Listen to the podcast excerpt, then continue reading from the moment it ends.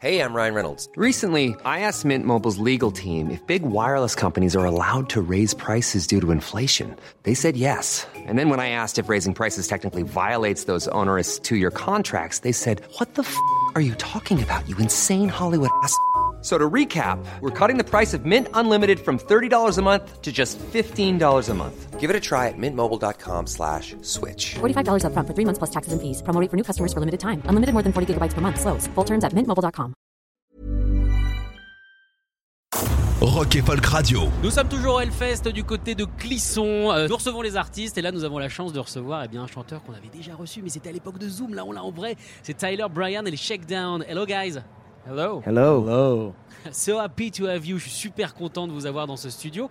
Euh, on vous avait évidemment reçu pour le dernier album Pressure. Euh, là maintenant vous avez sorti un single. What's happening for you Euh, Qu'est-ce qui se passe pour vous You We- released an album in 2020. Now you have a new single.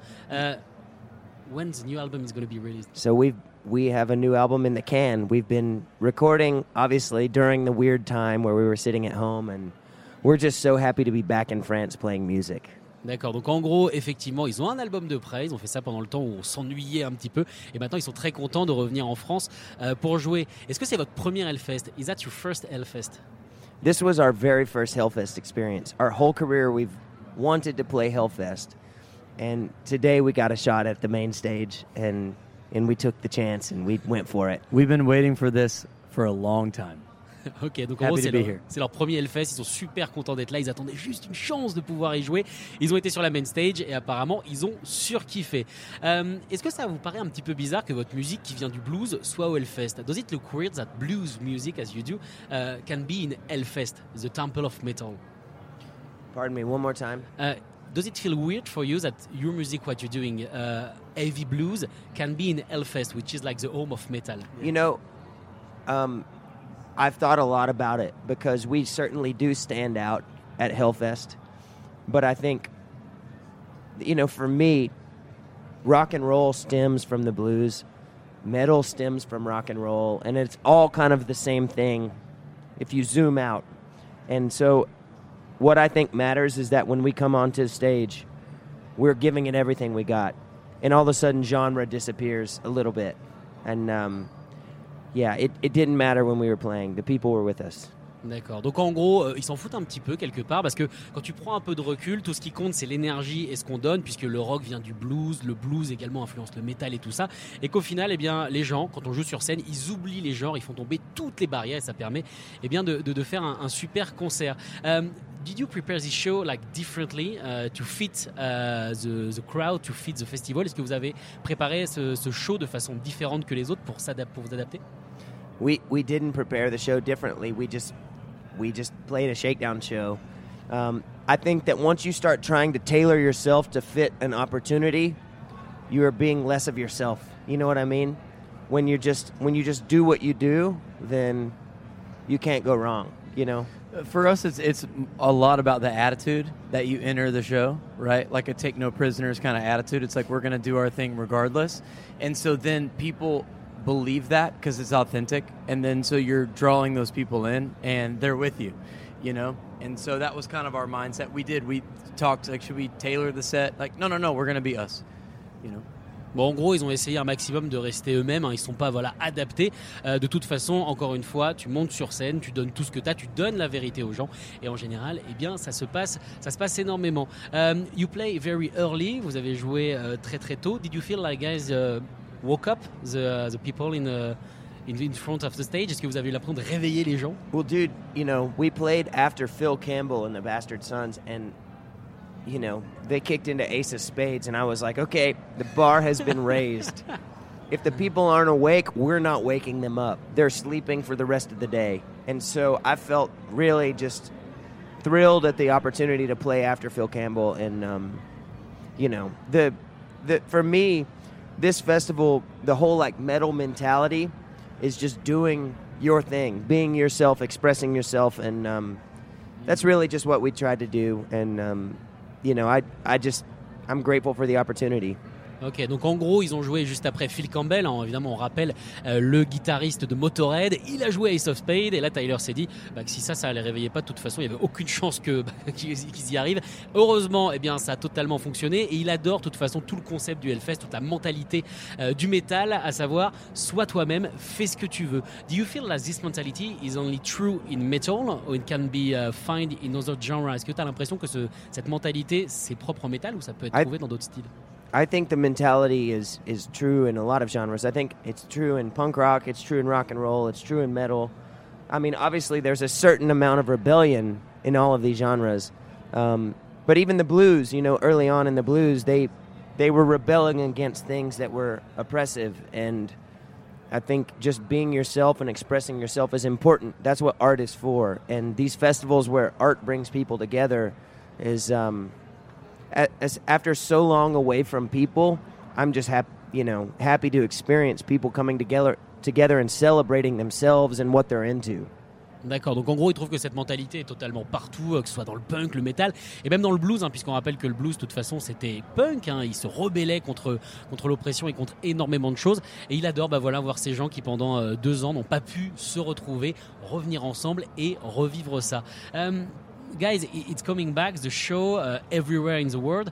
Uh, do you feel like it's a new start for everything Est-ce que vous avez l'impression que c'est un nouveau départ pour tout, justement, le fait que tout le monde se retrouve ensemble, est-ce qu'on repart à zéro I do feel like it's a new start. I feel like when I walk on stage, I have the nerves of a child because it feels new, and that's awesome, you know. And, and um, we've all we've all missed doing this so much, and we're just happy to be back in France and playing for people. We saw familiar faces that we haven't seen for years, and I remember the faces, You remember the faces and we're we're able to play for these people that, you know, they're like us. They dig the same thing, and it's just uh, it's a cool opportunity. Bon, en gros, euh, oui, hein, il a l'impression euh, de, de repartir quelque part à zéro. Il est, il est très nerveux quand il monte sur scène, mais bon, quand il voit les gens, il y a tout qui s'efface et surtout, il reconnaît des têtes. Euh, how do you remember faces that you haven't seen like in two years or three years? You remember the pretty ones and you remember the ugly ones. No, the- not the middle ones. That's so mean. no, I'm just kidding. Bon, en gros, il déconne. hein, il Well, no, I mean, there- there's a- gens, euh, there's a thing that happens. des- des. There's a thing that happens whenever you see someone singing your lyrics, especially for me, because I'm always like, think I'm going to forget words. And if I see somebody, it's almost like they're helping me. and um, and you remember that because it's it's like, oh, this person helped me across the street, or this person opened the door for me. And um, but also, we we just had so many memorable shows in France that you hold on to that kind of thing. Alors en gros, sa façon pour s'en souvenir, c'est qu'au final, eh ben, le public l'aide parce que ça arrive à tout le monde. hein. Si vous êtes déjà monté sur scène, ça vous est déjà arrivé. Euh, il a peur des fois d'oublier ses paroles et voir les gens chanter. eh Bien, c'est comme des souffleurs. Il lui rappelle euh, son texte et que c'est un petit peu comme si bah, il l'aidait à traverser la rue. Bref, qu'il le sortait un petit peu de la panade. Et surtout, bah, il est très content encore une fois de, revenir en France. You talk a lot about. Tu parles beaucoup de la France. What is so special for Tyler Bryan and the Shakedown in France? Qu'est-ce qui est si spécial pour toi et ton groupe dans notre pays? I think the fans are just so welcoming, um, and they really go on a journey. They go on the journey with us, um, and they seem to really French people seem to just really love rock and roll and guitar music and loud music and big drums and and also just humans playing instruments. You know, I think Um, there's a certain magic when we play in France that's almost like not you can't describe it. It's weird. It's like we, we do our club shows and it's like every single time we leave France and it was like all those shows were so special and it's like this interaction, this like we come together with the people in a certain way that's just really special. It happens every time. Um, it's really cool. It's almost like you can't explain it, which I think makes it even cooler. Yeah. You know, I also love that French people aren't afraid to get sweaty and just rock out. You know what I mean? It's amazing. En gros, Tyler, lui, il adore le fait qu'on n'ait pas peur, bah, en gros, euh, de suer partout, on s'en fout, on y va. Et pour les autres, bah, au final, c'est le côté un petit peu magique, presque indescriptible euh, de la France. À chaque fois qu'ils font des concerts dans des petits clubs, ils sortent de là en disant Qu'est-ce qui s'est passé? Ça laisse énormément de souvenirs. Et apparemment, on est un pays qui adore le rock, qui adore la guitare et qui adore les grosses batteries. Et j'avoue que venant d'eux, c'est un, un super compliment. So, what's next for Tyler Bryan and the Shakedown? C'est quoi la suite pour vous? We have new music coming, and then we have more touring coming. So the plan is just to keep that train rolling for as long as we can. ok. Il y a de la nouvelle musique qui arrive. Il y a également eh bien, euh, des tournées, des concerts. On espère qu'ils vont rester longtemps en France et qu'ils ont juste à, à, faire rouler la roue. Quoi. En gros, le train doit continuer euh, à bouger. Thanks, Guy, for coming in the studio. Thank you so It's much. our pleasure. so much Good to see you us. again. Yeah, bye. Great to see you, man. Écoutez tous les podcasts de Rock and Folk Radio sur le site rockandfolk.com et sur l'application mobile. When you need mealtime inspiration, it's worth shopping Kroger, where you'll find over 30,000 mouthwatering choices that excite your inner foodie. And no matter what tasty choice you make, you'll enjoy our everyday low prices, plus extra ways to save, like digital coupons worth over $600 each week. You can also save up to $1 off per gallon at the pump with fuel points. More savings and more inspiring flavors make shopping Kroger worth it every time. Kroger, fresh for everyone. Fuel restrictions apply.